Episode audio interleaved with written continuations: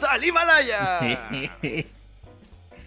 bueno, damas y caballeros, sean ustedes bienvenidos. Una semana más, una vez más, un episodio más, una edición más del séptimo podcast. Yo ya estaba a dos de presentar Rock Your Senses, doctor. No sé qué, qué está Pues, pasando. si, quieres, si quieres, preséntalo. No, pero no vamos a escuchar ni rock, ni metal, ni nada. Vamos a analizar películas este, y, y la, y, ¿qué? la teoría del cine de autor y así. ¿Vas a presentar el regreso de Rock Your Senses? Eh, ¿Va a haber regreso de Rock Your Senses? Pues eh, habíamos prometido que sí, pero pues bueno, no digas nada. Pero nadie dijo nada. Decir que yo soy Poncho Siveira. Ya escucharon a la amigable voz del doctor Casab que está del otro lado de la existencia. Doctor, buena tarde, buena noche, buen día, donde quiera que estén escuchando. Hola Poncho, gracias por, eh, por acompañarme una semana más acá en el séptimo podcast. Gracias a las personas que nos estén escuchando, que tuvieron la amabilidad de darle clic a este, a este podcast. Muchas, muchas gracias. Qué agradables sujetos.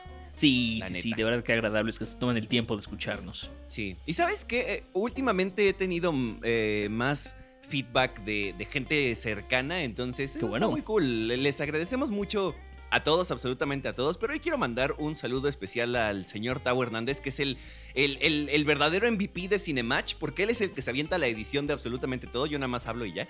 Qué cool. Entonces... Y, y dice que le está gustando bastante, que ya se echó casi todos los episodios. Y yo, pues, cuando Ah. alcances este episodio, pues saludotes, ¿verdad? Y también saludos a Ale Mendoza, que es súper fan de Wong Kar Wai y ya la hicimos séptimo podcastera. Qué bueno, muy bien, eso me da, eso me da definitivamente mucho, eh, mucho gusto. Yo voy a mandar saludos para Federico Pedersen. Fede, hola. Hola, ¡Oli! Sí. Qué gusto que nos estén acompañando. O- ojalá que nos haya, que, que ya haya llegado a este, a este episodio específicamente. Que por cierto, como noticias interesantes, el episodio de Chunky Express ya se volvió nuestro episodio más escuchado en la plataforma. En un mes, doctor. En un mes, una locura. Sí, no, no, no. Ya yo no sé qué está pasando, qué hicimos bien o qué hicimos mal, que todo el mundo lo está viendo, pero. Ándale, bueno, puede ser que hicimos algo mal. Sí, y todos se andan burlando. Sí, sí, ¿Ya escuchaste esos inútiles? Ay, perdón. Sí, híjole, Pero- pero- perdón. Lo bueno es que ya dejamos a Wong Kar Wai descansar, no en paz, simplemente lo dejamos descansar. ¿Correcto? Eh, y este mes arrancamos con el último de esta primera temporada de El Séptimo Oh, Podcast. sí. Vamos a estar hablando de el maestro y filósofo Armando y Stanley Kubrick, así es. Stanley Kubrick, no, no todas sus películas, porque sí son más de ocho, que son los eh, viernes que tenemos en este mes de junio de 2021. Pero pues justamente hoy vamos a estar hablando de Lolita y Doctor Strangelove para empezar este mes, doctor. Siento que justamente este igual y se vuelve nuestro episodio más, más, más escuchado porque para la gente que nos va a escuchar y va a decir, ja, estos tontos creen que hay ocho, ocho viernes en junio. No, nos estamos refiriendo a que son las películas que nos da tiempo de... Dije ocho viernes. Sí, sí, sí. Ay, no. perdón, perdón. Todo bien, todo bien. Pero si se vuelve más escuchado, pues está bien. Si se vuelve lo más escuchado, nada más por eso me voy a reír mucho y voy a decir, jaja, jokes on you, motherfucker. Bueno, Justo lo Y- que, lo que dijiste, este es nuestro último mes en esta primera temporada del séptimo podcast. Kubrick es nuestro último, nuestro último director que vamos a estar analizando durante este, durante este mes. Y pues nada, hoy vamos a comenzar con Lolita y con Doctor Strangelove, or How, how, or How I Learned to Stop Worrying and Love the Bomb. sí. Ay, la bomba, esa bomba. Esa bomba. Recuerden seguirnos arroba séptimo punto podcast, aunque... Bueno, es- los estamos leyendo por ahí. eh, sí, sí. Sí, no sean así. Bueno, Lolita, entonces, como ustedes saben, y si no, ahí les va, basada en la novela de Vladimir Nabokov, que también hizo el guion. Eso no lo sabía. Yo sabía que existía la, la novela de Lolita, pero, pero no sabía que él había hecho el guion. Eh, eh, para este momento, Kubrick todavía no tiene muy fijo, muy... Sí, no, no más bien colabora mucho con varias personas. O sea, no es como que tenga ya un fotógrafo, un compositor, un lo que sea, ¿no? Entonces la foto de esta película es de Oswald Morris y la música de Nelson Riddle, escrita, perdón, dirigida nada más por Stanley Kubrick, su sexta película. Importante justamente decir que es la sexta película, no es la primera película de Kubrick buena ni nada, porque realmente Kubrick siempre fue un gran director desde, desde el mero principio, desde Fear and Desire. Ya había hecho. Paths of Glory, que fue la que lo puso en el mapa como, como un gran director, y pues, pues nada.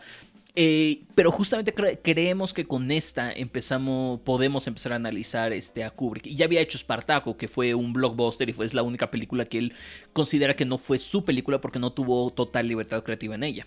Entonces, pues bueno, muy, muy interesante por ahí. Sí, totalmente. Y viajamos hasta el 62 de regreso a las películas en blanco y negro. Ya tenía un rato que... Ah, no, ¿cómo no? Desde Bergman en marzo, ¿no? Y Happy Together, Happy Together es de Wong Kar Wai. ¿Estaba en blanco y negro? Algunas partes. Tenía partes, sí, Sí, no, sí, sí. Eso es trampa, doctor. Está bien, está bien. Bueno, créditos al inicio, pues porque ya saben, ¿no? Ya lo hemos dicho muchas veces, para esta época pues todavía no se acostumbraba eh, ponerlos después. Pero mientras vemos un pie y yo nada más pienso así, nada más oigo el helicóptero, tucu, tucu, tucu, tucu, Tarantino flashbacks. Por supuesto. Y le están haciendo un pedicure justamente, y, le- y lo, lo que decía yo aquí es, guárdenlo, pero el doctor ya sí dijo, ¿sabes qué? No me voy a guardar nada, lo voy a decir de una vez. Sí, me, me- me adelanté porque luego vi la nota que pusiste más abajo. Pero es verdad, desde esta primera, desde esta primera escena estamos estableciendo la relación de poder entre los dos personajes. Y de hecho fue, o sea, la película fue una película súper controversial. Todavía Obvio. al día de hoy es una película controversial, pero específicamente el inicio de esa película no solamente es controversial, sino que juega con tus expectativas. No lo ves venir que vamos a iniciar así la, así la película. Y dicho sea de paso, esta es una película de, de Kubrick que yo no había visto hasta este año, porque nunca, como que nunca me había llamado la atención. O sea, pensé que era puro morbo y demás, pero no, hay bastante de qué hablar de la película. Hay bastante de qué hablar, Sí. definitivamente, sí, sí, sí. Empezamos con, pues, un personaje que todavía no sabemos cómo se llama, que llega a un lugar que está basically hecho polvo, pedazos, así, destrozos everywhere. ¿Sería la primera vez, doctor? No lo sé, pero la última definitivamente no. Es correcto, la pari loca que se encontró por ahí, este, el que ahora sabemos que era Humbert. Es correcto, el hum. Y... Sí, justamente. Y luego algo importante de Kubrick son sus diseños de producción. Él le gustaba mucho poner mucha atención a sus diseños, diseños de producción desde el principio. Aquí en Lolita lo estamos viendo aquí, lo vamos a ver muy prominentemente, este, por supuesto, en Doctor Strangelove y todavía mucho más adelante. Eso le daba mucha identidad a sus películas. Sin dudas. Es, es- es como. Pues sí, hay autores que tienen. Hay autores que identificas por la- los colores que usan, ¿no? Hay autores que, bueno, directores, lo que sea, que identificas por los actores, por el estilo visual, lo que sea. Pero, por ejemplo, creo que con Kubrick y con, no sé, se me ocurre Tim Burton, por ejemplo, sus Claro. diseños de producción son. O sea, sabes que estás viendo una película de cualquiera de los dos, nada más por, por un cuadro, el que sea. Sí, Y, y, bueno, esto es solo el inicio, además, porque desde, creo que desde, Doctor Strangelove es cuando dice, ¿sabes qué? De aquí me voy y se agarró como gorda en tobogán y se fue así, durísimo. creo que sí, creo que estoy ahí de acuerdo con este contigo eh, definitivamente. Sí, Y pues- es, es dígalo, que dígalo. este, esta película, por ejemplo, digo, no es que sea lo mismo, no es que tengan el mismo tratamiento, pero podría pasar todavía como una película de un autor de la época, ¿no? O sea, podría pasar como algo de Hitchcock, por ejemplo, que lo vamos a estar mencionando otra vez en este episodio porque neta que nos trae de Hitchcock flashbacks, ¿eh? Y pues justamente este, porque tienen mucho que ver en esa, en esa parte de, de la edición y de... pu- pu- Pues, sí, de formar una idea a partir de... a partir de dos cortes diferentes, que lo vimos mucho con Hitchcock. Kubrick lo llevó a otro nivel.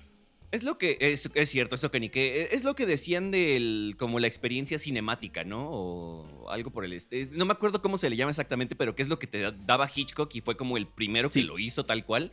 Eh, la experiencia visual, que no te cuentan tanto con diálogo. Tú lo ves y, y con eso te quedas, ¿no? Y, y- y te trata de manera respetuosa, no diciéndote todo en la jeta, ¿no? Como, como Tarantino. Claro, no, de, de, este, de acuerdo, no fue el primero en hacerlo eh, Hitchcock, el primero en, en montar películas y entender el poder del montaje fue H.W. Griffith, este, durante Ah, los sí. 10 o 20 Luego una ola de, de directores rusos como Eisenstein, este, que el acorazado Potemkin, por ejemplo, que es una, una película legendaria, fue el que agarró y dijo, ok, podemos hacer esto. Y fue la primera película montada como tal, o sea, con esas ideas y Hitchcock lo llevó a otro nivel y ahora Kubrick lo lleva a otro nivel. Es correcto. Y seguimos evolucionando. Sí. Y así. Y luego, luego en esa escena también, eh, una de las primeras líneas es este. Soy Espartaco, ¿no? Y está vestido Sí. como en una toga. Y obviamente, pues referencia a su película anterior, que justamente fue Espartaco unos añitos antes. Se me hizo muy chistoso justamente que estuviera referenciando su propia película en, en esta Sí. película. Y la que ni siquiera le gustó tanto, además. Exacto, la que ni siquiera le gustó tanto. Y bueno, entendemos como Quilty, Quilty este personaje interpretado por Peter, eh, Peter Sellers, eh, está evadiendo la realidad en ese momento. No sabemos si es una, de una forma consciente o simplemente está así, pero pedísimo. ni siquiera mega ebrio. No, no, no. Sí, ya está No, en no, otro no, nivel. pero hasta las chanclas. Me, me tap- Hasta las chanclas es un nivel más allá que. O sea, hay que sacarlo cual torero. este güey. Oh shit. Oh shit. Bueno, este. Igual Quilty se pone unos guantes de box, ¿no, doctor? Y esto le pareció interesante. Sí, y, y quizás soy yo rebuscando muchísimo, pero se me hizo una referencia al primer corto que Kubrick dirigió, que se llama Day of the Fight, justamente sobre, sobre box. Este, pero quizás soy yo rebuscándole mucho ahí, ¿eh? Pues ya ven que al doctor le gusta el box, entonces. pues, ¿por Es qué no? verdad, es ¿Por verdad. no? Entonces, Humbert dispara ya después de que platican y Mm. no se le no se acuerda de nada, ni de nadie, ni nada. Humbert dispara hacia el cuadro de una mujer y mata a Quilty, interpretado por Peter Sellers, que después Ujú. regresaría así de forma así con bombo y platillo y pum, pum, pum, pum y durísimo. Que si no. Y Por es de sus actores recurrentes, justamente. Por Pocos. supuesto, el simbolismo de matar a, el, este, a la persona que tú crees, vamos, ahorita se entiende, después de ver la película lo entiendes como este simbolismo de matar a la persona que tú crees que te, que te violentó o que interfirió dentro de tu pasión a través de un cuadro de una mujer y bueno. ujú. Ujú. Y, y lo notamos, ¿no? Empezamos por el final, evidentemente. Es correcto. Y por ahí hay una mención de Doctor Sivago. Cada vez que dicen Dor- Doctor Sivago no me puedo olvidar del meme que hicieron de Doctor Trivago. De ver- perdón, perdón. bien, está bien, está Trivago, bien. patrocínanos. Este, ahora, Humbert, ya que lo conocemos en la siguiente escena, es divorciado. Y me puse a pensar en las otras películas de Kubrick, ya Mm. adelantándome a LB a la vida.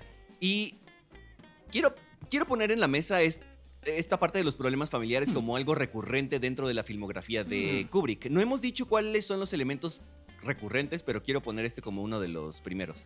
Creo que estoy contigo. Ahorita estoy en mi cabeza repasando rápidamente todo. Sí, creo que sí, en todas hay elementos familiares. Quizás en Doctor Strangelove, que es la siguiente que vamos a analizar, Mm. no. Pero a partir Sí. de ahí, sí, en todas. Sí, sí, sí. Pues vamos, En a, todas. vamos a ver. Muy es bien. que si no es la guerra, es la familia, I guess. Y, o las dos, incluso. O las ¿eh? dos, sí, O sí, las sí, dos, sí. Pero bueno, eh, ahora, eh, estoy seguro. eh, Esta película, como ya lo dijo el doctor, fue polémica, pero estoy Sí. seguro que ese cuadro en el que te Uh. introducen a Lolita y la conoces fue uber polémico en su tiempo. Así no, no, no fue muy, no fue demasiado, no, fue uber polémico. Y no tiene, no tiene ni que decir quién es para que tú sepas quién, quién es realmente. Y Sí. eso me parece tan fantástico. Justamente, y obviamente ese es el momento, o sea, porque Humbert está buscando un lugar para, para vivir, no está convencido de, de vivir en ese cuarto que le están ofreciendo, hasta que ve a Lolita y ahí dice, sí, sí, me quedo aquí a vivir. Y pues justamente como lo, como lo estamos diciendo, el montaje es lo que nos está dando toda la idea. Este, mucho de, de lo que se le llama, llama el efecto Kuleshov. Entonces es eso. Para los que no sepan qué es el efecto Kuleshov. doctor. El efecto Kuleshov es poner una imagen después de una para darle en- un entendimiento diferente a la, a la segunda. El ejemplo que se usa mu- mucho es que si tú pones en tu primera imagen una sopa y luego la cara de una persona, vas a entender que esa persona quiere esa sopa. Pero, en este caso, si pones una imagen de Lolita y luego la cara de esta persona, entiendes el deseo de esta persona por Lolita. Entonces, ese es el efecto Kuleshov. Bueno, está bien. Eh, eh, sopa y Lolita. Mm, ok, está bien. Ok, Eh, bueno, perdón. No, no, no, está bien. No, no, no, nada más fue como de. Nada más fue como de. Ok, enough. Sí. Em, ahora, se dice que es su León. León, sí. Su Lion. Lion, voy a decir. No, no, no, pero es con Y, tiene que ser su León. Su León. El su León. Fue la única actriz a la que se le permitió improvisar un poquito, que sea chido en su actuación. O sea, este dude es como el padre de Fincher. Porque además dicen que también era súper meticuloso con los detalles. Uno y dos, que quería grabar 27 mil tomas de cada, Sí. de cada escena, de cada lo que sea. No, No, hombre, si hay, un, si, hay, si hay un director perfeccionista es Kubrick. Y dicen justamente que el único actor que pudo improvisar en sus películas fue Su León. ¿Mm? La, ¿De- de interpretando todas sus a- películas? Sí, sí, sí, interpretando a Lolita precisamente, Sí. que era así un, un dictador con sus actores. Chale. Y que Su Lion fue la única que, que pudo. Bueno, mientras no diga que son como ganado, este, como este, Hitchcock. no sí, bueno, sí. Ahora, me, me brincó mucho que casi no habíamos cortado como de golpe, que casi todo. De hecho, es uno de los elementos recurrentes, creo yo, el tracking de los actores, Sí. ¿no? De, de este, no, Sí, no hacer de cortes tan intensos. Y en este caso, cortamos a un jumpscare de la momia de, de Hammer. Y ahí está Peter Cushing. ¿Quién es Peter Cushing, doctor? Sí, eh, Peter Cushing es más recordado, por supuesto, por su, su interpretación durante todo el universo cinematográfico de, de Hammer, de monstruos de Hammer, pero sobre todo sí, en Star Wars, episodio, este episodio 4 específicamente, cuando hace de Grand Moff Tarkin. Entonces, pues nada, él es Peter Cushing. Es correcto. Y después traeríamos de regreso en Rogue One de una manera que no sé. Ay, le horrible. sigue causando conflicto y creo que a muchos, sí, sí, sí. Ahora, ambos le ponen, ambas, este, tanto la mamá Charlotte como Uh. Lolita, la hija, le ponen la mano en la pierna, cada una en una pierna, pero él se va con la hija. Desde, Sí. desde ya, o sea, si no te quedó claro en la pasada, te queda claro ahorita, ¿no? Y luego el momento gracioso de la mamá, así, todos se ponen las manos encima, están jugando manitas calientes y la mamá dice, yo no me quedo fuera. Y después como, "Ah, ah, no, mejor no, ya se separan todos. ¿no? Y claro, y regresando a esta, a esta idea, porque además tú vienes a ver Lolita, ya por supuesto nosotros ahorita, te- sabiendo del morbo y de la fama de Lolita. Entonces, por supuesto que nosotros le vamos a dar ese doble sentido a todo lo que veamos. Es que, es que además, no sé, yo, yo, yo no tenía una expectativa desde es la primera vez que la veo, bueno, que la vi, y no tenía una expectativa como que todo el tiempo hubiera tanto doble sentido. Ok. Y está muy cañón que, que- que- que además una película de Estados Unidos, porque obviamente en México en todas las películas vas a encontrar doble sentido, pero este es un doble sentido tan bien pensado y tan sutil además. No sé, y de hecho hay una, hay una nota que puse más abajo de eso, así que no me voy a explayar tanto en eso. Pero por ejemplo, hay una parte en la que la esposa de- del dude, del, no me acuerdo cómo se llama, el, el- el amigo de, la, de Charlotte, le propone un trío, es como de, este, sí, güey, somos muy abiertos y no sé qué, y le empieza a manosear, bueno, no manosear, como a agarrar el brazo Sí, y claro. es como, no sé si, si, si, si, si fue la intención, yo creo que sí, pero debió haber sido también un escándalo de aquellos, ¿eh? Segurito que sí. Ahora, ahí ya llegué a la nota. Fun fact.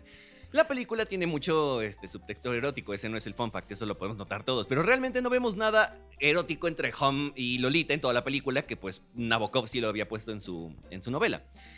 Esto fue en muy buena parte por la censura de la época, recordemos que Psycho también pasó por algunas de esas cosas, y Kubrick dijo que si pudiera hacer la película de nuevo, la haría con esa misma carga erótica. Claro. Pero como dijo el doctor, puro efectito Kuleshov y ALB. Sí. Y quien entendió, entendió, y quien no, pues ni modo. Claro, exactamente. Y, y, ma- y se, re- se refuerza más con lo que pusiste por aquí. Humbert es un stalker y justamente este, lo- todo, lo que, todo lo que piensa lo dice con pura cámara Kubrick. Ujú, ujú. Ujú.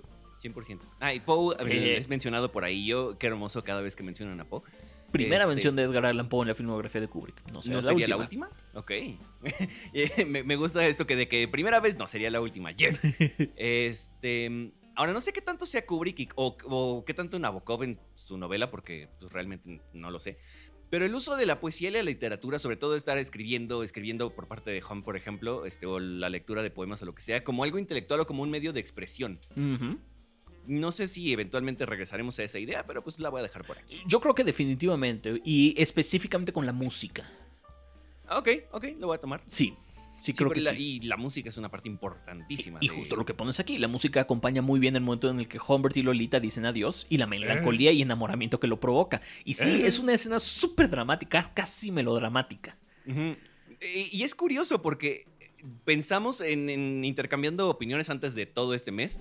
Pensamos que Kubrick no, no- es, es muy objetivo sobre la condición humana, o sea, no muestra Sí. tantas emociones, evita esta onda de sentimentalismo, pero aquí sí es como de, ay, ¿qué será de mí? Ay, ay, no, no. Y- pero además, eh, es, es muy raro porque primero le destrozan el cora, obviamente, ¿no? Y se pone a, pues malito de sus emociones, pero luego eh, le, le dan una carta y le dice Charlotte así, es que Dios me dijo que, que- que me casara contigo, ¿no? Y Dios diciéndole a alguien, este, qué es lo que tiene que hacer, ¿no? Como que desde ahí es como, "Mm, no me encanta la idea de Dios, lo voy a poner aquí como para criticar. Y luego... El dude pasa de las lágrimas a una risa así de, no demencial, pero sí es Oh, como de, güey, o sea, sí. está negando su realidad o se está riendo del fate, del destino que le tocó, no sé, pero eh, es una escena bien intensa, ¿eh? Sí es, bien, sí es bien intensa, o sea, porque genuinamente parece que se está burlando de que la mamá se está, se- está enamorada de él. Y- Es que, ¿qué es más? ¿Es una burla de que la- a la mamá que se- es como de, ay, pobre babosa? ¿O este, como que se está riendo de su fate? Así de, le acaban de robar al... Bueno, no robar, le acaban de mandar lejos a su amor y ahora tiene que conformarse con... No conformarse con, pero... Ya sabes, o sea, su vida dio un giro de 180. Creo que es una combinación de las dos, Podría ser de las dos. Sí. Sí. ¿sí? Like, pero, no- pero como pones por acá, al final Ah, se casaron. Ajá. Y, y su pesadilla se hizo porque el dude desde el primer eh, desde la primera escena es como de esta morra me está tirando los perros. O sea, creo que no, no, mejor no. Total, total. Y fue cuando ve a Lolita y dice, bueno, bueno, que siempre sí, ¿no? Entonces, literalmente su pesadilla se hizo realidad y ahora solo la acepta para poder mantener viva la esperanza de ver de nueva cuenta a Lolita, ¿no? Claro, sí, totalmente. Y yo creo que sí. Yo creo que sí, Ken. Re- resign, ¿por qué, Ken? Ah, es, una, es una referencia a los Simpsons. Ah, no, sí te voy a fallar. Bueno, está bien, está bien, está bien. Déjame borro la segunda que puse aquí. No, creo que esta fue la segunda, ya lo habías puesto un poquito más arriba. Y si no, pusiste tres, pero bueno. Eh, ¿qué? La esperanza. Ajá. Eh, Pero es que de verdad resignarte y nada más quedarte ahí, por eso me parece. Y justo lo voy a decir aquí abajo. eh, bueno, ahorita que lleguemos, mejor vamos con la- su siguiente nota, Doc. Es, es muy interesante justamente, porque además Hum- Humbert es un manipulador espantoso. Este, Sí. porque bueno, lo sabemos desde, desde el principio. Kubrick jamás se pone de su lado en toda la película, lo cual es muy interesante. Eh, pero él también es súper frío con los sentimientos de, de Charlotte, de su esposa. Sí, sí, sí, sí. Es como de, ah, sí, te, está, este, te estás triste, qué bueno. Sí, sí, sí, casi, casi de esa manera. O sea, a él le vale, le vale ella. O sea, él está ahí nada más para, para esperar a que Lolita regrese. ¿Que le vale qué, doctor? Le vale, le vale. Ok. Eh, eh, eh, de verdad, Kubrick tiene unas líneas, este, bueno, en este caso fue Nabokov, supongo, pero tiene unas líneas tan padres en sus películas. El- hay una, el- lo decíamos antes de empezar este episodio, hay una en Doctor Strangelove que me mata. Sí. Y al doctor también. Pero esta de ¿Do you believe in God? le pregunta a Charlotte, ¿crees en Dios? Y él le, y él le contesta, la pregunta es si Dios cree en mí. O sea, no sé, es de las cosas que igual me, me gusta mucho. Es de lo poco que tiene religioso esta película, pero se nota que sí está ahí como el, "Ah, no, Dios, no, no, no es para mí. De acuerdo, sí. de- se nota esa poca confianza que le tiene Kubrick al, a, a- a Dios. Se le nota el Bergman al, a Kubrick. Y de hecho, Kubrick era un fanático de Bergman. Ah, mira. Fanático. Fanático. Voy, voy a buscar esa carta porque Kubrick le mandó una carta a Bergman de cuánto lo Oh. admiraba. Ok. Voy, a- voy a buscar esa, esa carta mientras les digo la siguiente, la siguiente nota que tenemos por aquí, que justamente Humbert dice, no todas las decisiones las toman las, las mujeres en esta casa, ¿eh? Y pues nada, es un comentario sobre masculinidad frágil, velo nomás. Sí, no, no. Qué maravilla. Muy mal, muy mal. Este, bueno, muy bien. muy- no, no sé.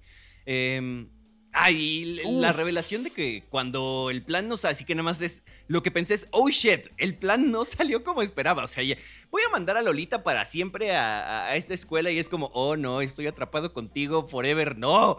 Y la cara del dude así. Es que además, toda esa escena. Desde que está, está abrazando a su esposa, pero pensando en Lolita porque está viendo el cuadro. No, no, no, no, doctor, no. Es maravillosa, es, es como termina el, prim- el primer acto y es así fabuloso, espectacular. Y lo que quería decir hace rato, ya no es solo amor, o sea, ya no es como de, ah, sí, me gustas, ¿no? Este hombre ya está obsesionado con Lolita y piensa incluso matar a Charlotte, aunque dice que no, no, no lo haría, ¿no? Y- ay, no, no, no. Y, y te voy a decir, no estoy seguro que alguna vez haya sido amor. Ok, Es, es, es morbo, es, calen- es calentura. dijo De- caliente. Sí, no, sí, sí, sí, definitivamente. Y Lolita nunca se lo da. ¿Sí? Y por eso él está ahí. Pero en el momento que Lolita, si, si Lolita se lo diera, él ya no estaría ahí. Él se va de ahí. Él está obsesionado con tener lo que Lolita le puede ofrecer. Sí. Físicamente. Por si no se entendió. Sí. Físicamente, pasional, on the bed. Sí, sí, sí, sí. Eh, pero justo que hay que mencionar esta onda de la obsesión de los personajes de Kubrick. Sí. Porque Kubrick maneja mucho y si repasan su filmografía lo van a notar luego. Luego la obsesión en diferentes niveles y en Ujú. diferentes aspectos de la vida. Sí, claro. En este caso es una obsesión con una persona, con una Ujú. niña además, maldita sea. Eh, y el doctor mencionaba esta parte de los personajes suicidas de Sí. Kubrick también. En este caso, y- y no lo había pensado hasta que vi esta película y me lo dijo. La esposa que nada más corrió a LB y la atropellaron es un personaje suicida. ¿eh? Sí. Completamente. Y los vamos a seguir viendo durante prácticamente todas sus películas. Ujú, sí. Y luego pones justamente aquí, el cine de Kubrick es de contrastes. eh, y el que tiene entre Gene y Home, cuando él está en la bañera, te mata. Ay, no, no, no, es que de verdad, o sea, el, el dude así como la, la, la, la, la, tomando su bañito y todo el rollo, y los otros dos entran así como, es que Homer, te mataron a tu esposa, era tan buena, no sé qué. La, la- la señora llorando y el dude casi, casi con su patito de hule ahí, o sea, nada más le falta el maldito patito. Claro. Me encanta, me encanta, no, no sé, o sea, eh, eh, para empezar, ahí hay un contraste, pero sí, creo que eh, esta onda de los contrastes, a pesar de que no sea tanto una visión del mundo, es parte de lo relevante y lo Sí. icónico del cine de Kubrick. Sí, completa, com- completamente de acuerdo con lo que, eh, con lo que dices. Digo, cuando llega el vato que, que, este, que atropelló a la, a la esposa, siento que poco a poco, a pesar de que parece muy claro, caemos en la locura. Y sí, a partir de ese momento para mí es como Sí. un downfall así de ya nos estamos yendo, pero ahí le ve, ¿eh? porque es que además a este hombre, a Humbert, se le resolvió la vida. Sí, sí, Él ni hizo nada y se le resolvió la vida este, completa. Se quedó sin esposa, se quedó con el dinero del, del seguro. Ahora él tiene la custodia de, de Lolita. Él va a estar. Él, él- él tiene a Lolita ahora. Y sin preocuparse por la esposa molesta. Ujú. Híjole. Bueno, pues, y luego va a recoger a Lolita a su campamento y no sé por qué, pero no regresan al... No hacen nada, nada más se van a un hotel Sí. y, y cuando el, el recepcionista o whatever le dice, tenemos la convención de la policía en el hotel. Sí. Y la cara, o sea, de, de- de genuina preocupación de este hombre de híjole. Así, oh shit. Me van a cachar. Sí, sí, sí. Pero, pues, ¿de qué? O sea, ¿lo van a cachar por estar con, con Lolita? ¿O de qué lo van a causar? De él no mató a su esposa. No, por supuesto que no, pero él sabe que está haciendo algo mal. O sea, él tiene esta carga de la culpa. Más o menos como lo vimos con, también con Hitchcock, precisamente, que lo, que lo empieza a comer la, la culpa y empieza a creer que las personas saben lo que él hizo. Mm. Más o menos por ahí. Por eso le miente desde el inicio, o sea, porque genuinamente no lo entiendo, o sea, ¿por qué no regresan y hacen su vida normal, entre comillas? Eh, Yo creo que eso, yo creo que nunca, no le quiere decir a, la, a, a Lolita que perdió a su mamá por, por temor a que Lolita se vaya, entonces no sé. Eh. Claro. Y, la escena del, del cot o la camita esta que arman en el cuarto, ah, lo bueno es que a Kubrick no se le olvida su sentido del humor. Es muy interesante, eh, porque Kubrick no es precisamente el, el más chistoso de la, el director más chistoso de la vida, aunque tiene más humor que Nolan. Este, de- definitivamente. Y, y justamente con, el- con la fama que tiene esta película de ser tan controversial y demás, que tenga estas escenas tan chistosas, se me hizo muy interesante. Sí, sí, sí. Porque generalmente Kubrick lo reconoces por humor negro, no por este humor Ándale. más programa familiar de, de televisión gabacha, ¿no? Slapstick. Ajá, sí, tal cual. Sí, sí. Ahora, no, bueno, lo voy a decir porque, ¿por qué no? Es que hay una frase que all the best people shave twice a day. Y, ah, ok. ¿Por? Sí, pero, O sea, pero ¿por, por... qué- por qué ponerlo, no? ¿Te, Pero- te- te funciona una vez cada dos meses? Sí. Te funciona una vez cada. Bueno, no, sí, la semana pasada sí lo hice. Bueno, la semana pasada. Anyway. También Lolita hay una parte en la que dice: Quiero un plato de papas a la francesa y una malteada. Yo nada más puedo pensar: Yo también, niña, yo también. Pues yo pedí unas Ay, qué para bueno. terminar de ver la película. Es como le pongo pausa y fuck. No. Y sí. No, yo no lo hice porque, porque me estoy intentando controlar un poquito. Pero bueno. Eh, la reacción de Lolita la segunda vez que le dicen que su madre murió, o sea, cuando es como la primera vez, "Ah, ja, ja, ja, ja, no, ya en serio, ¿dónde está? No, tu mamá se murió y nada más se queda Y así como, boom. oh shit, antes de cortar al drama, o sea, antes de, la- nada más la pura cara, fue como, uh, fuck. Es correcto. Y después el drama, para reforzar, obviamente. Híjole. Y esta que sigue, doctor, es- esta duele. We'll go places, but there's no place to go back to. Ah. Seguro iremos a algún lugar, pero no tenemos ningún lugar al cual regresar. Híjole. Ah. Híjole. Bueno. Sí, es duro, es duro. Sí, sí, sí. Lo, No, bueno es que, es- no. lo bueno es que es duro y no está duro. No, no. Ya, no, en esta no. En, esta, película, no. Sí, no, no, no, en Ronca, güey, sí, pero aquí no. Este. Ajá, regresaron los pies. Ahora sí, aquí está la, la escena de los pies. Desde el inicio nos lo dejaron claro, ya lo decíamos. Él está al servicio de ella, básicamente. Nos muestra la dinámica de su relación. Sí. Y luego llegan los elotes, doctor. Los elotes. Ni lo noté. ¿No? No, seguramente había bajado por mi, por, por mis ¿Por la papas. malteada? Sí, por la malteada. Ok, ok. Es que sí, de pronto es como de. ¿Y por qué sales con, con él? Ay, por- este, ¿qué estás haciendo fuera a estas horas? Ay, no, es. Como dude. O sea, dude. Dude, por favor. Mm. Ahora, esta escena en la que llega eh, el doctor alemán, alemán entre comillas, que dice, we the Americans, nosotros los americanos, y, dice- y yo digo, güey, es- ese cabrón es más alemán que el Burst, o sea, ¿o no lo es? Según yo sí. Pero es que es, eh, al final, es que lo voy a dejar aquí como duda, pero realmente, al final que te dice, no, es que el, el Quilty se hizo pasar por este y por este y por este y por este. O sea, tiene acento alemán y dice que es de Alemania y no sé qué, pero dice, we the Americans. Claro. Desde ahí es como, hmm, Claro. ya después te das cuenta, ¿verdad? Pero pues mientras es como, "Mm". sí, bueno. eh, Luego vemos como Homer le, le dice, estás imaginando cosas, este, y, que, y que nos recordó justamente a cómo se le dijo eso mismo a la mamá. no, no, no, Lolita le dice eso a, a Humbert. Ah, sí, eso. Sí, es al revés. O sea, que se le, le aplicaron la, la suya, la misma, pero al revés. Claro. Y sigo como, uh, y de nuevo, no sabemos en qué punto es. ¿Somos nosotros interpretando lo que está pasando? ¿O realmente está pasando lo que creemos que está Justo. pasando? Lo, eh, lo que regresamos, estamos regresando mucho a lo que vimos en, con Hitchcock. Sí, sí, sí, tal cual. Y luego viene una sarta de un- una serie así como casi, casi llegándole a, a Wong Kar Wai de las que duelen. No de las que más duelen, pero sí de pronto es como. eh, dice Lolita, ah, creo que él, él era el único vato por el que realmente me enamoré o que estaba enamorada. Y, "Oh, shit", y se lo dice a Humbert. Uy. Como de, uy, sí, ponte vaselina, brother. Sí, brother. Y por un lado está este sentimentalismo de Humbert, Sí. de ¿por qué la vida es así?" Y por otro, la objetividad de lo de, de- de lo de Lolita diciendo. Trata de entender, lamento que te engañé mucho, pero supongo que es así como son las cosas, así como that's how it is. Y Sí. ya, y como, fuck, dude. Y remata diciendo, seguimos en contacto, eh, te escribo cuando lleguemos a Alaska. Sí, ya está, ya, ya, déjalo, ya está muerto, güey, no. Y pues sí, po- pobre Humberto, o sea, sí le aplicaron este, varias seguidas, ¿eh? Es Ah. correcto. Está gachón. Y así, así llegamos a donde empezamos. Hubo mucho cambio, pero nada de cambio. Es correcto. Es que eh, eh, eso es algo interesante. Creo que las películas de Kubrick, en las películas de Kubrick pasamos por muchos cambios, pero al final todo vuelve al inicio. No, en- no, no como en este sentido de literalmente regresamos a la escena del inicio, sino que nada pasó entre- en, en los personajes realmente. O sea, Claro. sí tuvieron sus aprendizajes, sus momentos, lo que sea, pero al final terminaron igual. Claro, sí. Lolita por lo menos sí. Sí, Lolita sí. Bueno, se va a tener un hijo. Bueno, I mean- sí, es verdad. Pero bueno, ¿de qué se trata, se trata Lolita, doctor? Lolita es sobre deseo. Ella es, claro, el objeto de- de- del deseo de dos hombres diferentes que se ven consumidos por ese, por ese deseo, como es usual en, este, con Kubrick. Él es frío y no se compromete con la situación. En la mayoría de los casos.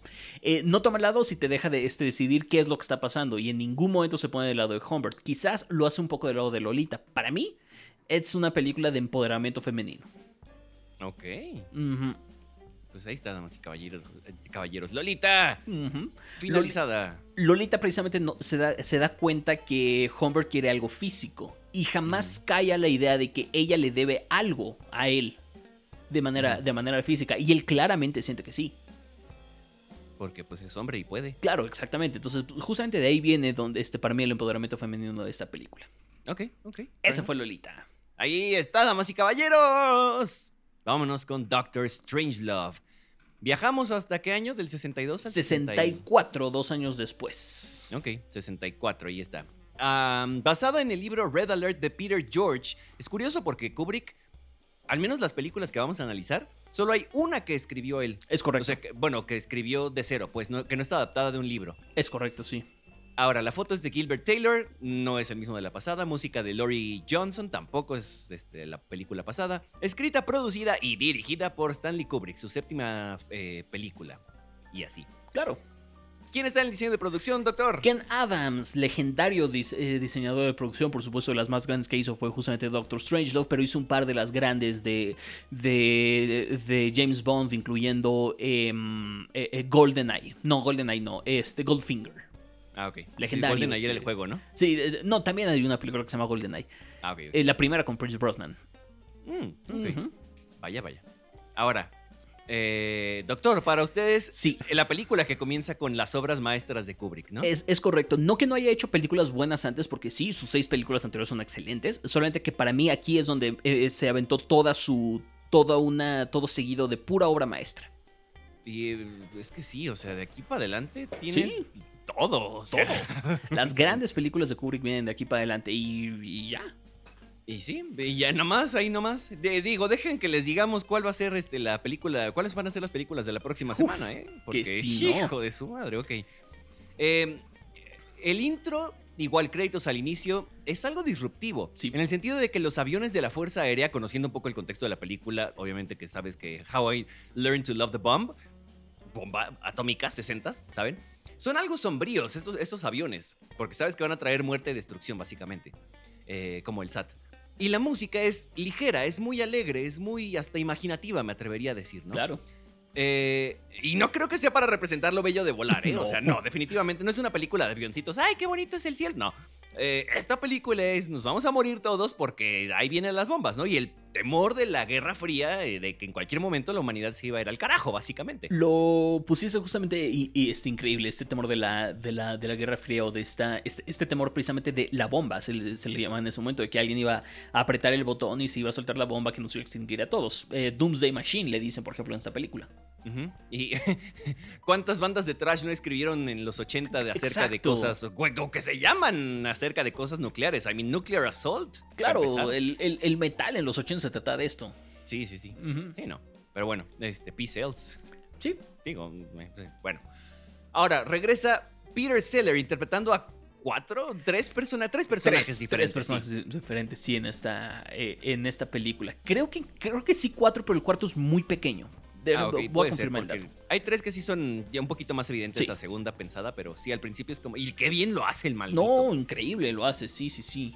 Eh, ahora, todo muy sereno al inicio, ¿no? Como que tú estás viendo eh, una película pues que parecería normal, I guess. O sea, sí, su guerra y todo. Hay toquecitos de comedia y pongo entre paréntesis creo porque lo dicen con una seriedad que es como de, creo que es un chiste. Pero lo dicen tan serio que no sé si es un chiste. Parte de la ironía, justamente, de la, Sí, sí, de la película, el humor de esta, de esta película. Pero me, me- pero me dio mucha risa leer tus notas y empezar a ver como, esto es una comedia. Y luego, como te fuiste dando cuenta que sí, esto es una comedia. Sí, sí, sí. Y es que al inicio, o sea, checan así de. eh, nos dijeron que plan R, plan R. Sí, a ver, chécalo. A ver, no, no, no, güey, lo hiciste mal. A ver, vamos a checar. A ver, no, güey, vamos a llamar a la base. La base dijo que sí. No, güey, o sea, lo checaron 20 mil veces y aún así es, o sea, estos procedimientos tan repetitivos del, de, del- las Fuerzas Armadas, I Sí. guess, este, sí es parte de la comedia, ¿no? Eh, no me di cuenta ahí porque el doctor pone, ¿te diste cuenta que en el avión viene Darth Vader? Y yo, no, pero después ya fue como de, oh shit, yo conozco esa voz y yo, ese hombre yo lo he visto en algún lado. Claro, claro. Ahí está James Earl Jones, James. Earl Jones, eh, en uno de sus primeros este, personajes, obviamente no era eh, el James Earl Jones todavía en ese, en, en ese momento. Pero pero qué sí. pinche voz tenía desde entonces, no seas mamón. Justamente. O sea, escuchas la voz y dices como, uy, Uy, hey, espérate, Uy. sí, sí lo conozco. Mufasa. Da- da- dato curioso, no es el, el único Darth Vader que saldría en una película de Kubrick.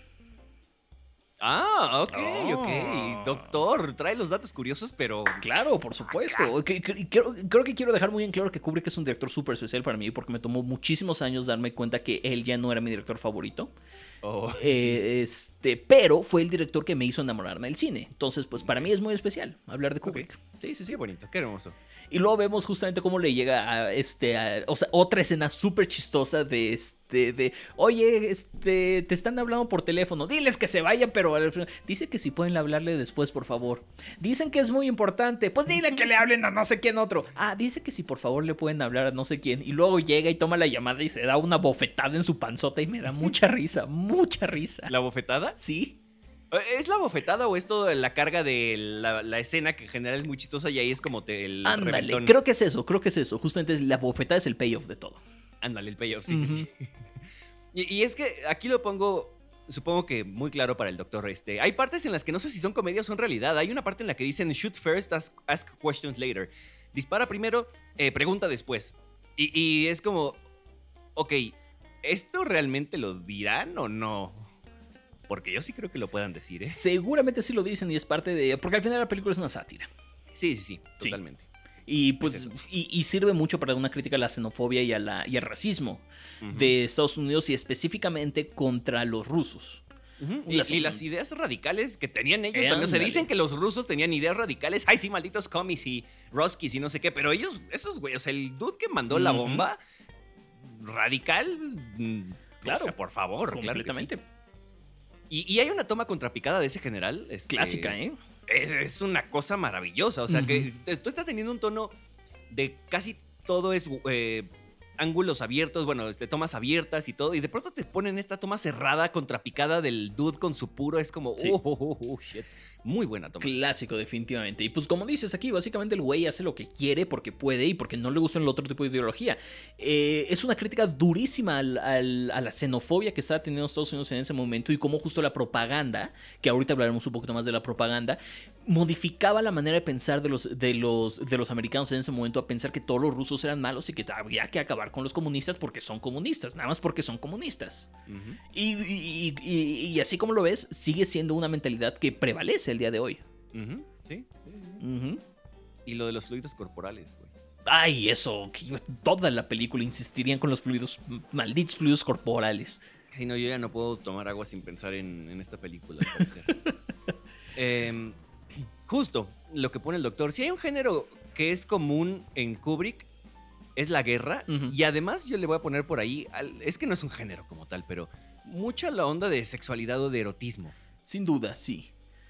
Sí, sin duda hay mucha carga de eso este, en, en Kubrick, pero vamos, Kubrick eh, exploraría mucho la guerra en este en ese momento, en, en sus primeros cortos con Flying Padre, con Paths of Glory, con Spartaco, con esta misma y con Full, eh, Full Metal Jacket. Definitivamente hay una crítica durísima a la guerra, durísima.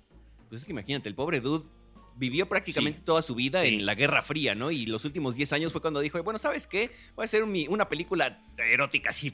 Y ahí te, off". y ahí te va algo, inter- algo interesante, porque es, es muy interesante y me, me di cuenta viendo mucho cine europeo. eh, eh, Ólala. eh, claro, por supuesto. La, la guerra es un tema recurrente tanto en el cine americano como en el cine internacional, pero es abordado de una manera muy diferente. Sí, claro. Los gringos glorifican la guerra.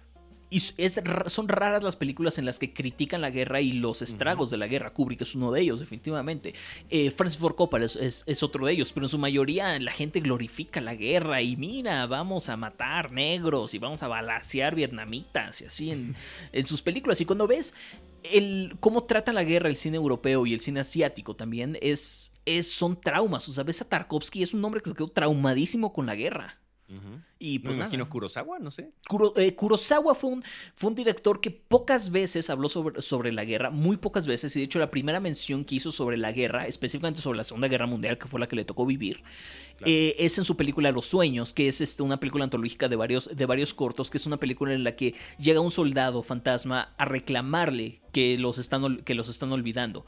Y es Kurosawa pidiendo perdón por nunca haber mencionado la guerra y sintiendo esta especie de vergüenza por nunca haberla mencionado. Y que siente que tiene esta, este saldo, eh, esta deuda con su, con su gente porque jamás lo tocó en su cine.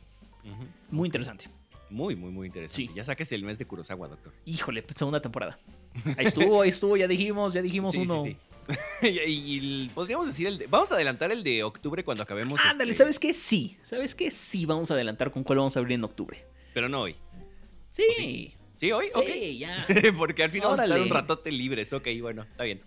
Eh, porque vamos a regresar en octubre, ya está la, la primicia. ¿eh? Ya lo dijo Poncho, vamos a regresar en octubre. Sí, sí, sí. Ahora, la mítica toma dentro del maldito. pent- O sea, Mítica. perdón, la, maldita, la, la maldita mítica toma dentro del maldito mítico pentágono. La- esa toma es, es mítica. Sí, 100%. Ahora, eh, las cosas que me dan risa de esa escena es que es como de llegan una tras otra, tras otra, tras otra. O sea, el, el chicle, el güey así, el, Claro. el Tour Gibson, así nervioso comiéndose un chicle o intentando comerse un chicle. Lo de cuánto tiempo les va a tomar mandar los códigos, este, la, la llamada de la chica. Así, no, no, güey, no, que me, te dije que no me llamaras aquí. cabrón". Sí, claro, claro, claro. Y lo pones muy bien también aquí, porque otro elemento recurrente de Kubrick es que le gusta satirizar y, car- y caricaturizar y ridiculizar a las autoridades, a las figuras de autoridad. Y aquí lo hace completamente con todos los personajes, excepto con el presidente, eh, en esta escena específicamente, porque después Sí, sí, sí. caricaturizaría al presidente. Pero, pero sí, justo en este lo, lo muestra como una persona muy serena, muy centrada, muy que quiere defender a su pueblo, muy racional dentro de lo que cabe, I guess. Claro, Y a los demás no, el general es como todo así, ya está siempre súper exaltado y la fregada, ya saben. claro. Justamente. Ahora, se supone que tienen 18 minutos antes de entrar a los radares, pero yo los veo así muy calmados, así, no, no, no, señor presidente, permítame explicarle en esta bella tarde de, este, no sé, agosto de 1964, es que lo que pasa, dude, ve al grano, come on. y justo creo que es parte de la crítica. Están mucho más preocupados por encontrar culpables que por resolver la crisis. Y sí, eso es, es algo común, además, eso. Sí, no, bueno, o sea, y más allá, Sí. ¿verdad? y más allá. En la siguiente, y, no lo había pensado, sí, sí como que lo, lo pensé en la película, pero no la noté, pero ahora que lo pone aquí, doctor, sí fue como, oh, sí, cierto. Sí, señor presidente, no se preocupe, podemos resolver esto con solamente 15 o 20 millones de muertes, lo máximo, se lo juro.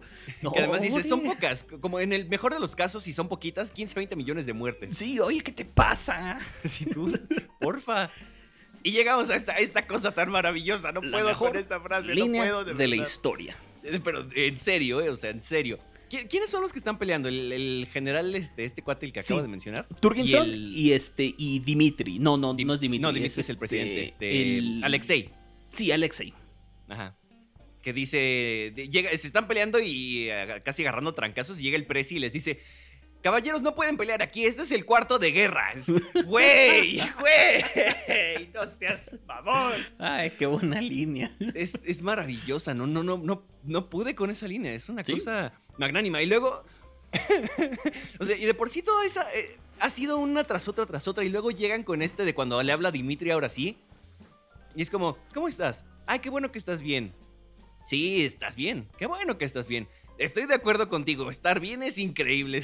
ya, por favor. Sí, sí, chavos, no manchen. Sí, no, ay, no, no, Apúrense. No, No, pero no solo la apúrense, es como paren, ya dejen de hacerme reír tanto, malditos. O sea, todo eso ha sido continuo. Es mejor que ir a ver un show de stand-up ahorita de que tú quieras. O sea, te lo juro, es una Claro. cosa hermosa. Bueno, ah, este... mm, Y además esa conversación cuando pasa en esa parte es como de una, una relación dramática, como si fueran novios. Sí. Este, así que se están peleando así, es que no me haces mucho caso, es que no me pelas, nada más me hablas para esto. Y él, no, no, no, sí te no, es que sí, era, pero es que ahorita es una emergencia. Y, Sí, no, Dimitri, sí me gusta platicar contigo, pero... Sí, sí, sí, sí, sí, sí.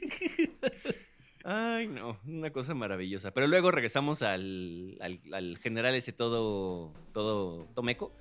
Y dice, y, y Pues los sí. fluidos corporales otra vez. Y ya basta con los fluidos corporales, güey. No. Y no, todavía, todavía fal- faltaría Todavía bastante. falta, ¿no? Y Pero lo falta lo pones muy bien aquí. El, el personaje obsesionado, que es justamente este general, que es el que ordenó este, este plan.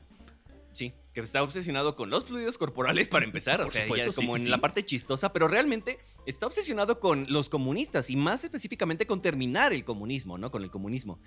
No es el mismo tipo de obsesión que, que en Lolita, y lo decíamos hace Claro. rato, son diferentes tipos de obsesión y en The Shining y en este 2001 y en las que tú quieras, vamos a tener diferentes tipos de obsesiones. Sin duda. Este, pero aquí está de nuevo, eso es lo que importa, y la obsesión como uno de los elementos recurrentes. Cuéntame de esta siguiente nota, que es más interesante. Ok, es que ni siquiera la pude aterrizar al 100 porque lo estaba viendo un poquito ayer en la noche que me sentía un poco mal, te un poco de dolor de cabeza. Eh, y a veces me estaba recuperando de las risas o lo que sea, o no estaba poniendo 100% de atención, pero la idea es esta. Están platicando creo que el Prezi y, y, eh, Dimitri, o... Sí, Dimitri, Dimitri. Sí, sí, no, no sí. es cierto. No, es que no me acuerdo si era Dimitri o Alexei. Según, Según yo, es- con Dimitri. Eh, bueno, con alguno de los dos, pero más o menos lo que dice. No, sí, sí es Alexei, porque él lo dice. Que él confiesa que todas las cosas le cuestan más a los rusos que la guerra y dice la, la- la carrera espacial y no me acuerdo qué otras cosas, pero supongo que los olímpicos también o lo deportivo. Pero aún así, se suman a ella porque Estados Unidos también lo hizo. Claro. Entonces, esta, e- esta onda también de como. Eh, porque tú lo haces, pues, yo lo tengo que hacer porque si no me voy a morir. Por un lado puede ser, o nada más para copiarle, o porque el pueblo ruso está esperando eso. No sé, pero, pero me pareció interesante que mencionara eso. Solo no sé cuál es el outcome, ni, as- ni sea ciencia cierta si realmente es lo que querían decir con esas líneas. Yo creo que va muy por ahí. Creo que va de este. Habla un poquito de los, de los orgullos nacionalistas que había en esa época y de la competencia que existía en esa época. Sí, sí. Sí, pues bueno. Creo que va por ahí, sí, sí, sí. 100%. Ahora, sí. eh, está, doctor. Regresamos a los fluidos corporales. Claro, los comunistas no toman agua y nosotros los humanos somos 70% agua. Por supuesto, es una alegoría clarísima de que los comunistas, o sea, es- es- es- son como estos eh, ar- argumentos ridículos que te encuentras este, para todos lados en la, en la parte política ahorita, ya sabes. Este, cuando te dicen, nuestro presidente es un, es un psicópata. Siento que no estás calificado para decirlo. Este, Enséñame tu este, licenciatura en psicología Ajá. o grado de medicina especializado, por favor. Sí, claro, y, por, y, y aunque lo- y si lo tuvieras, sabes que no es ético este, dar ese tipo de, de, este, Exacto. eh, De declaraciones. Bueno, sí, de- exactamente. Entonces, son, es- sí, son este tipo de, de argumentos que se sienten tan reales todavía al día de hoy. de decir, los comunistas no toman agua y nosotros so- somos 70% agua. Entonces, los comunistas no son humanos. Ujú. Dicen, ay, Jesús, no, pues sí. Está bien. Gran argumento. Ah, no, sí, no sabes, qué buen argumento. Y justo, y otro de los argumentos es de la fluoridación del agua es la mayor amenaza que hemos enfrentado de los comunistas. Y justo en ese momento se interrumpe la, la plática porque entran los balazos. Y son balazos que él mismo provocó. O sea, ese, este, por- porque además, bueno, lo voy a decir al final de, de lo que se trata este eh, Doctor La película. Sí, sí, sí. Ok, ok. Y ya decíamos de Peter Seller que lo hace magnánimo. Es el, el hombre. es el Prezi, es Doctor Strangelove y además es Mandrake. Hace acento estadounidense, gringo, whatever. Este, hace acento alemán y hace acento inglés, Claro. Británico. Y, y además de que aquí es donde te diste cuenta que sale James Earl Jones en la, en la película, me gusta mucho lo que pones aquí, Sí. de que la, ma- la magnífica infraestructura gringa no sirve. Y todo depende de un teléfono Ay, de no. monedas. Y sí, es, es- es muy chistoso, ¿no? La ridiculización de las, de la, del gobierno en general en este, eh, en este caso. Y luego le dice, a ver, dispárale a la, a la, a la, A maquinita a de la coca. maquinita de coca. Bueno, pero tú vas, pero es propiedad privada. Tú vas a tener que responderle a la, a la Coca-Cola Company. es una cosa- Maravilloso. Pues lo dice, es un general que todo, to- todo este rato te lo manejaron como alguien serio, como muy amenazante y demás. Y de pronto es como, eh, bueno, si le disparo tú vas a tener que responderle. ¿A quién? A la Coca-Cola Company. ¡Ay, güey! Uh, Pero shit, eh, incluso hay estos, estos, estos contrastes, porque parte, del, parte de los argumentos ridículos contra el comunismo son, ay, la propiedad no privada no existe, entonces no puedes tener tu propio, tu propio celular y así. Pero, y aquí justamente está, está trayendo a la mesa la propiedad privada. Específicamente. Eso, Es por cierto. supuesto, no es casual. Ahora, bueno, esto no lo voy a decir. Bueno, muy bien, Lo voy muy a brincar. Eh, eh, Esto sí me brincó mucho. Es que de Ah, esta no te la vas a brincar, ¿verdad? Dale, dale. bueno, está bien, está bien. ya No, dale, dale, dale. Es que de pronto dicen, van hacia la puta. Y yo, ¿a dónde van? es que sí hay una ciudad, al parecer, Sí, bueno, sí, no sí. sé, desconozco, pero hay una ciudad que se llama así en Rusia. Creo que mencionan a Omsk o, algo por el una Algo por el estilo, sí. Y, y van a la puta, o sea, sí, es como, como la capital de... Ya no me acuerdo qué país es, maldita sea. Pero en África hay una capital que se llama así también. No me acuerdo del país, pero me acuerdo de la capital. Claro. ¿Qué tal, eh? gran, gran trabajo primaria. Ahora, eh, esta duda es genuina. Me pregunto si las bombas realmente les escribían cosas como en esa escena de, en la que aparece como en, en- del lado izquierdo el Hi there y en la del derecho Dear John. Porque pues evidentemente nadie las iba a ver, solo ellos. Pero Claro. es parte del... como los chistes internos locales de los soldados, no sé. Yo creo que sí. No sé si, no sé si sea real, o sea, porque tendrá que buscar el, este, el, El dato. el dato, pero no me sorprendería. Sí, no, definitivamente. Ujú. Y luego el, el men que se aventó a, a abrir la puerta y ya se queda colgando de la bomba y ¡Wii! Otra escena clásica, emblemática, mítica de- del, del cine de Kubrick, parodiado en todos lados, Los Simpsons incluidos. Ujú, pero eso es Obvio. y, y lo único que podía pensar es como, güey, ¿qué se sentirá morir ahí? O sea, que te caiga la bomba encima. Debe ¿Se sentirá algo? No, no lo sé. Porque, o sea, debe, no, no sé, no sé, no sé. Me, me quedó ese, ese mindfuck ahí terrible que me provoqué yo solito, pero Claro. ahí está. Ahora, cuando Strangelove habla de las computadoras y que las computadoras pueden hacer mil cosas y son unas cosas ma- maravillosas y no sé qué, siento que Kubrick está criticando esta parte de la Sí. tecnología o de las computadoras de aquel momento que la gente creía desde entonces que esa tecnología podría hacer cualquier cosa. Y realmente lo que estaban diciendo es una cosa que ni, bueno, no, no sé, pero maybe o ni siquiera hoy en día pueden hacer. Y menos hace 60 años. Claro. De, eh, 60 de- acuerdo, es esta idea de que las computadoras nos van a comer y van a hacer más cosas de las que deberían y demás. Aquí seguimos. Sí. Y bueno, eso lo llevaría a la siguiente también. En la próxima semana, Sí. 2001, ya saben. Oh, sí. Uf. Bueno, eso. Que también los Simpsons hicieron un gran episodio de eso. Es Sin de los duda. pocos que he visto. ¿eh? Y también de The Shining. Y de la naranja no mecánica. visto. Ah, tienen muchas, muchas de Kubrick. Ok, fair enough. Eh, obviamente, en esta plática que tienen al final Strangelove y el Prezi y el general este... eh, traen a la mesa la mención de que si las mujeres, si hay más mujeres que hombres, proporción de mujeres que hombres en este mundo futuro que vaya a suceder o lo que sea, se eh, dicen que el amor monogámico acabaría y obviamente no nos podíamos quedar sin algo así, ¿verdad? O sea, yo sí, siento que lo tenían que traer así Kubrick es como, bueno, lo voy a poner aquí, pues... eh, Claro. Porque y después- Kubrick. sí, porque Kubrick es correcto, porque obviamente. Eh, y de nuevo, la música que contrasta en el mero final de la película. La belleza de una canción y además el mensaje, la letra que está. eh, que estamos escuchando. Contra las imágenes de bombas atómicas explotando. Y no es una, no son dos, no son tres, no son ni diez, creo. Yo creo que son más. Sí. Y sí es una cosa. No, sé- no sé ni cómo tomarlo. O sea, iba a decir una cosa de pavor, pero eh, no es pavor, pero tampoco es algo bueno. O sea, es un conflicto de emociones terrible, asqueroso. Pues justamente lo que está tratando de, de- de explicar Kubrick con, con la música contrastante. Ujú, ujú. Y luego Code Godzilla porque bomba, atómica. Ya, acabé mi chistosada. Bueno, doctor, ¿de qué se trata Doctor Strangelove? Doctor Strangelove responde muchísimo a la, al miedo que se tenía en ese, durante esos años, durante muchos años después, a la, a la guerra atómica que se podía desatar. Se creía que se podía desatar en, en cualquier momento. Creo que todavía existe ese miedo latente, defini- este, de- definitivamente. Entonces, Doctor Strangelove es una crítica a los gobiernos, al manejo de, la, de, la, de las bombas atómicas y de cómo nosotros mismos, en una postura ridícula, nos estamos conduciendo nosotros mismos a nuestra propia destrucción. Es eso. Es como la humanidad se está conduciendo a sí misma a la propia destrucción. Ok, ok. Interesting. ¿Qué aprendimos hoy, doctor? Que Kubrick es muy buen director, ¿no es cierto? Este, pues, que Kubrick puede ser chistoso también. Y Muy chistoso. Eh, cu- este curioso, dato curioso, Doctor Strangelove fue la primera Criterion que yo compré. Ah, vaya. Con esa ¿Por? comencé mi, mi, mi colección. Em, en ese momento, por supuesto, ya me atraía mucho comprar Criterion. Y dije, bueno, voy a comenzar con mi director favorito. Ya acaban de anunciar Doctor Strangelove. La encontré en buen precio. Me salió en muy buen precio. Dije, bueno, pues la compro. Empiezo con esto. ¿Qué es lo peor que puede pasar? Ay, Salim del pasado tan ingenuo. 266 títulos más y aquí No estamos. seas mamón. Aquí estamos. Yo tengo uno. Muy bien, qué bueno. Y quiero, quiero mi segundo, pero. ¿Cuál pero- tienes? Ah, ¿Y tu mamá también? Sí, ¿verdad? Sí, recuerdo que tienes y tu mamá también, sí. Y la segunda, es- espero que sea eh, la Before Trilogy eventualmente. Pero Muy bien. ahora no. O la de Del Toro, también el box set de Del Y Toro. ese ya está descontinuado. Ah, fuck you, Criterion. No, tú- no usted, doctor. No, no, no. A usted no le diría eso tan así. Gracias, Bueno. gracias. Ok, pues así estuvo la primera edición de este mes de Stanley Kubrick. Vámonos, doctor, no sin antes recordar cuáles son las películas de la próxima semana, Uf. que va a ser un episodio de pavor, ¿eh? Híjole, Asqueroso. Durísimo el episodio que nos, que nos viene la próxima semana con 2001 Odisea del Espacio y con la naranja mecánica. Fuck me. Dios mío, ahí te va. 2001 lo considero la mejor película de la historia. Oh, fuck, ok.